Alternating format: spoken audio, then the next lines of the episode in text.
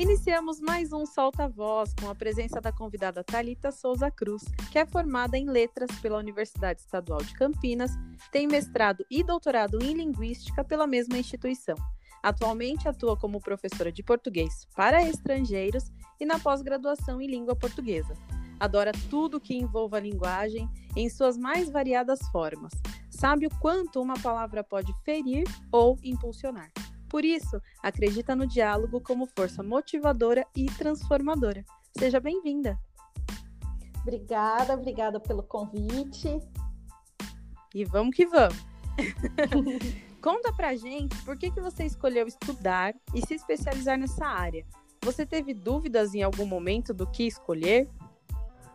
Tá, então vamos lá. A minha caminhada para chegar na linguística, ela não foi muito muito comum, digamos assim. É, a linguística é uma área que, apesar de ter muita força no Brasil, ela é bem desconhecida quando a gente ainda está no ensino básico, né?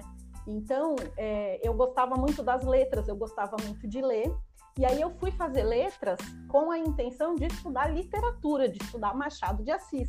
Uhum. E aí, quando eu cheguei na Unesp, que foi a primeira universidade para a qual eu fui, é, eu descobri a linguística. A linguística que era uma ciência que estudava linguagem de várias maneiras, e aí eu descobri que na Unicamp existia uma graduação em linguística, então ela tinha uma área mais ampla, mais abrangente.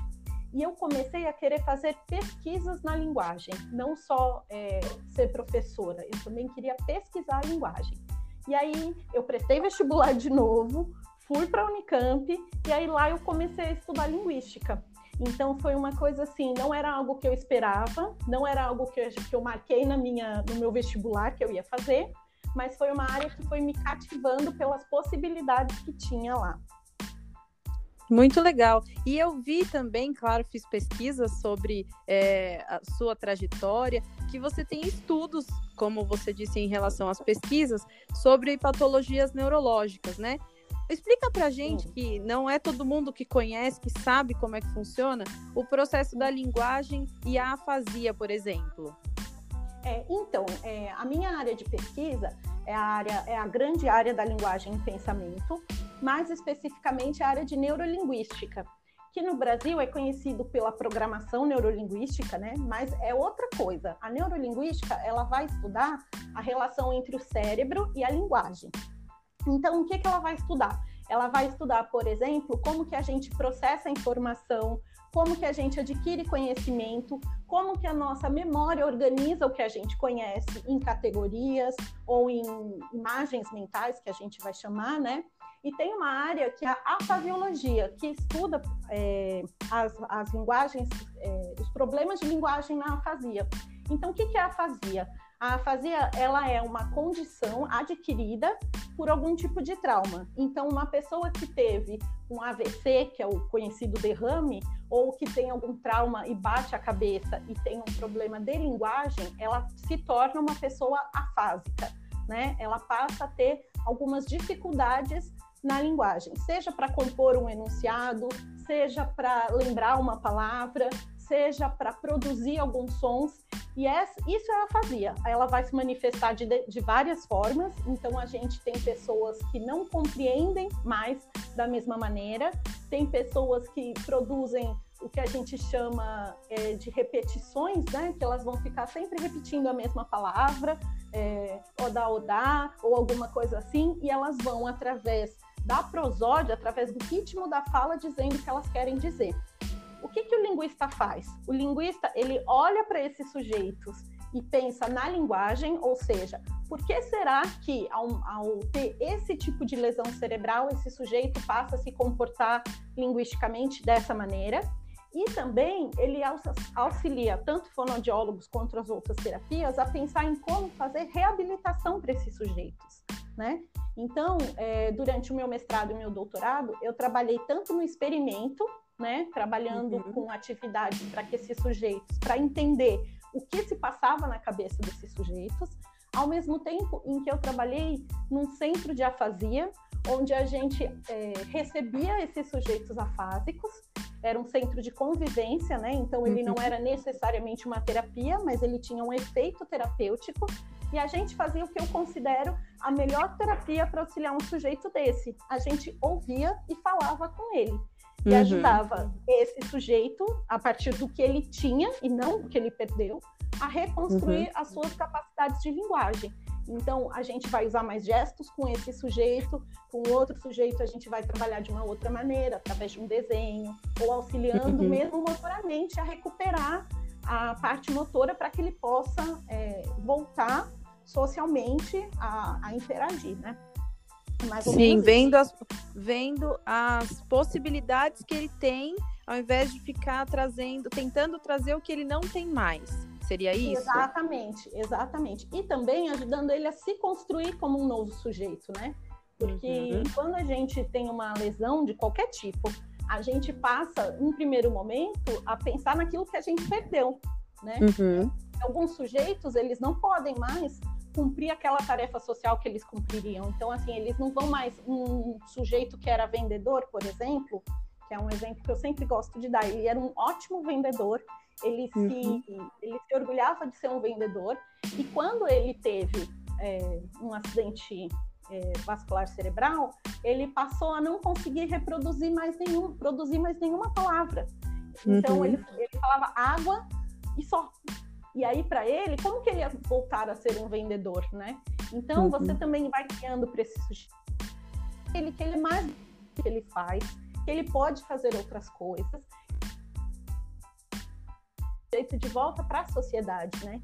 Que olha para ele, muitas vezes fala por ele e não auxilia ele. Né? Uhum. Então, é muito comum você estar tá perto de uma fase, ou mesmo de alguém que tenha é, algum tipo de demência que também afete a linguagem, uhum. como é no caso do Alzheimer, é muito comum que alguém venha e fale por essa pessoa, né? Sim. Fale o que ela gosta, o que ela quer, qual que é a dificuldade dela, né? Então é muito comum, tem até um caso muito interessante que é um caso de um sujeito que estava é, fazendo um, uma análise para ver o grau do, da demência de Alzheimer dele, e aí chegam para ele e falam, é, ele chega e fala assim, perguntam para ele qual é a sua fruta preferida, e ele fala jabuticaba. Uhum. E aí a filha dele fala, não, pai, a sua fruta preferida é banana.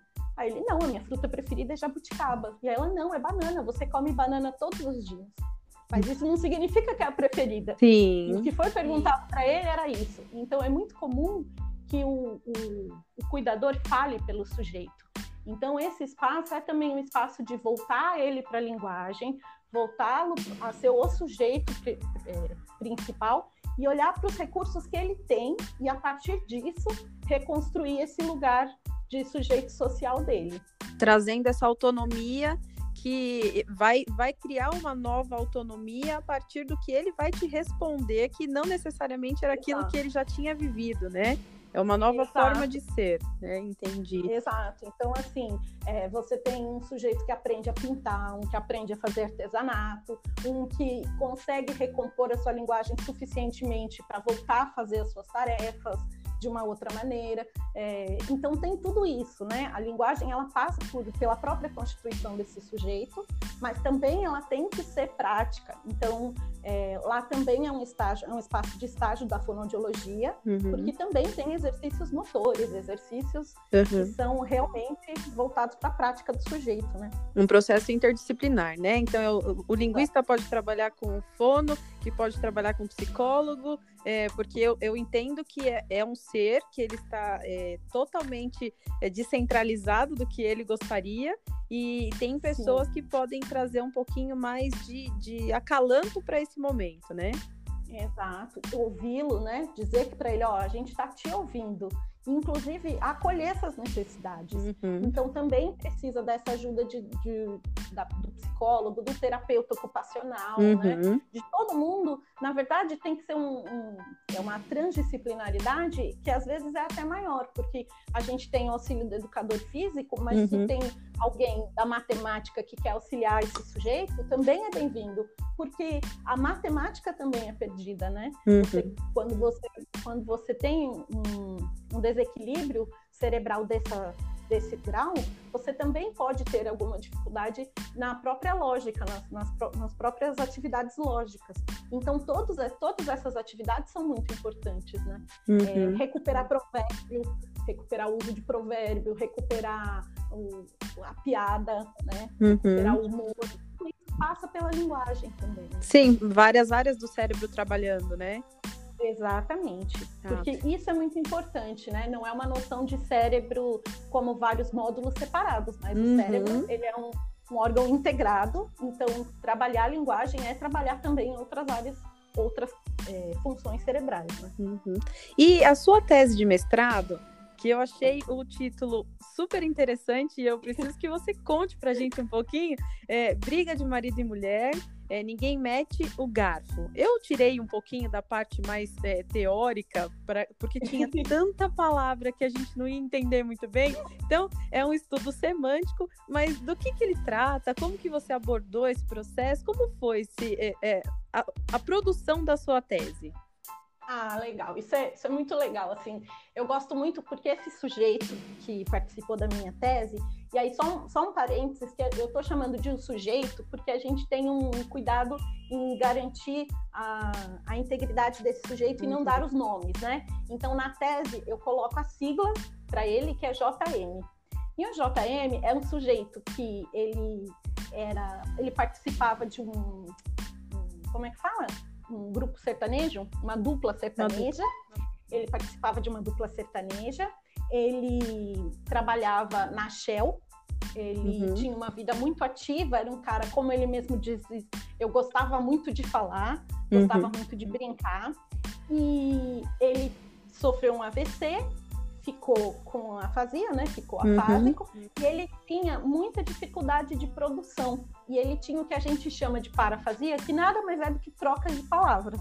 Uhum. Então, essa, o título dessa tese saiu de um jogo que nós fizemos todos juntos nesse, nesse centro de convivência de afásicos, em que a gente apresentava um provérbio e eles tinham que terminar o provérbio, né? Uhum. É muito uhum. engraçado, porque a gente fala para ele, de mulher ninguém mete, e aí ele diz o gato, uhum. porque ele troca a palavra, Sim. mas ele troca ali, no mesmo campo semântico, né? E é, quando eu fiz essa, essa dissertação, inicialmente eu ia trabalhar só com ele, ia ser um estudo do caso dele.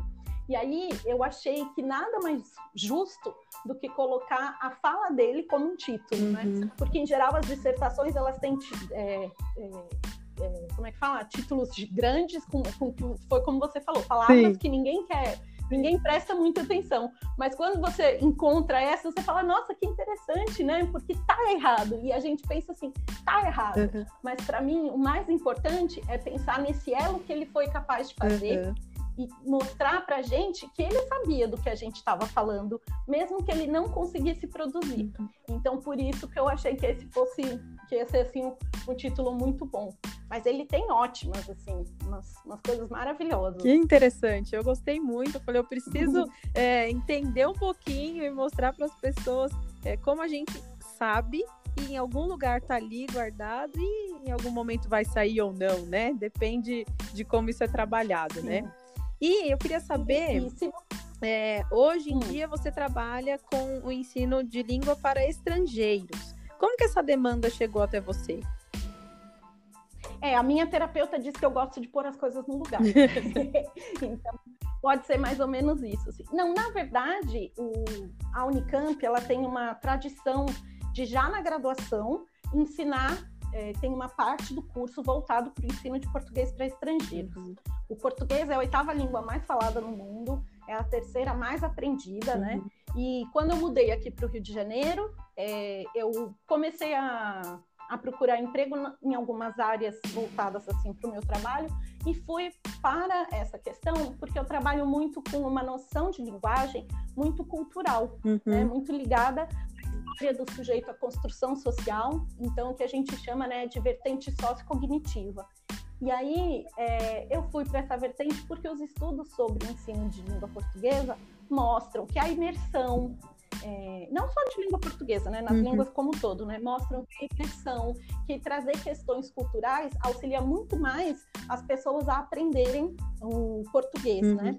Hoje eu trabalho só com adultos, mas eu comecei trabalhando com crianças de 5 anos uhum. e de 8 anos. Que assim, é muito mais complicado, porque eu não posso dizer assim, o substantivo plural dos substantivos terminados em é, uhum. porque isso não faz sentido criança, Nenhum. Né? Então, é, nenhum, absolutamente nenhum. O que é plural, o que é substantivo, Sim. né? Então, eu estou aprendendo a ler agora. Então, também tinha essa coisa de resgatar o papel social da linguagem, o papel cultural da linguagem. É, esses sujeitos que são falantes de espanhol e que chegam no Brasil, o que, que eles têm de igual uhum. e o que, que eles têm de diferente? E como que eu vou construindo, primeiro sonoramente e depois é, sintaticamente, esse conhecimento, né? uhum. né? Hoje eu trabalho com pessoas em imersão, estrangeiros que vêm morar uhum. aqui, então eles têm uma, uma necessidade de aprender língua muito rápido, e muito corretamente também, né? Ao mesmo tempo, o, o português carioca ele é muito característico. Sim, regional. Então, eles também saber lidar, sim, eles também têm que saber lidar com todas essas palavras e variações é, daqui do Rio de Janeiro. Então, é mais ou menos isso que eu faço no português como língua estrangeira. Ao mesmo tempo, eu trabalho na pós-graduação em língua portuguesa. Então, eu trabalho na especialização de professores de português. Então, assim, você vê que a linguística, ela é uma, uma área muito ampla, né? Sim. Você consegue trabalhar em muita coisa ao mesmo tempo. É ela é bem ampla e trata de, de coisas muito diferentes. Porque a linguagem, ela tá ali em, todo, em tudo, né? Ela tá no, no nosso pensamento, ela tá na maneira como a gente sente as coisas, então, a linguística acaba sendo um campo de se trabalhar com tudo isso. Uhum. E por fim, é, quais dicas que você daria para as pessoas que pensam ou que estão ouvindo nosso podcast e, e acharam tão interessante essa área? O que, que você diria para elas? Eu diria que a linguística não, não, se assuste. Se você já estiver na letras, não se assuste com a linguística. Ela é muito mais bonita do que parece. Uhum. Ela não é tão assustadora quanto parece. E se você gostou, um bom de tudo isso, de toda essa abordagem que a gente trouxe aqui, um bom lugar para você aprender mais sobre isso é através de alguns lugares, como a Associação Brasileira de Linguística, que agora está fazendo várias lives nesse, nesse período de pandemia, uhum. e aí você pode ver todas as vertentes da linguagem. Né? Existem livros de aquela coleção que é o que é, que tem o que é linguística, uhum. que também pode te dar um panorama geral da área, de tudo. É, mas se você gostou, vem para letras. Uhum. É legal, você vai poder trabalhar em várias áreas.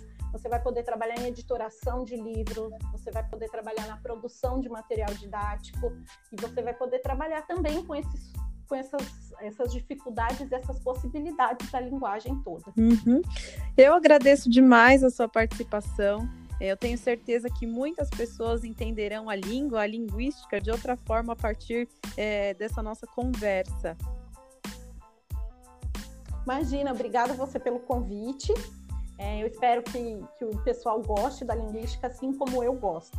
Então, ficamos por aqui. O Solta Voz volta na próxima semana. Acompanhe as novidades pelas redes sociais e até mais.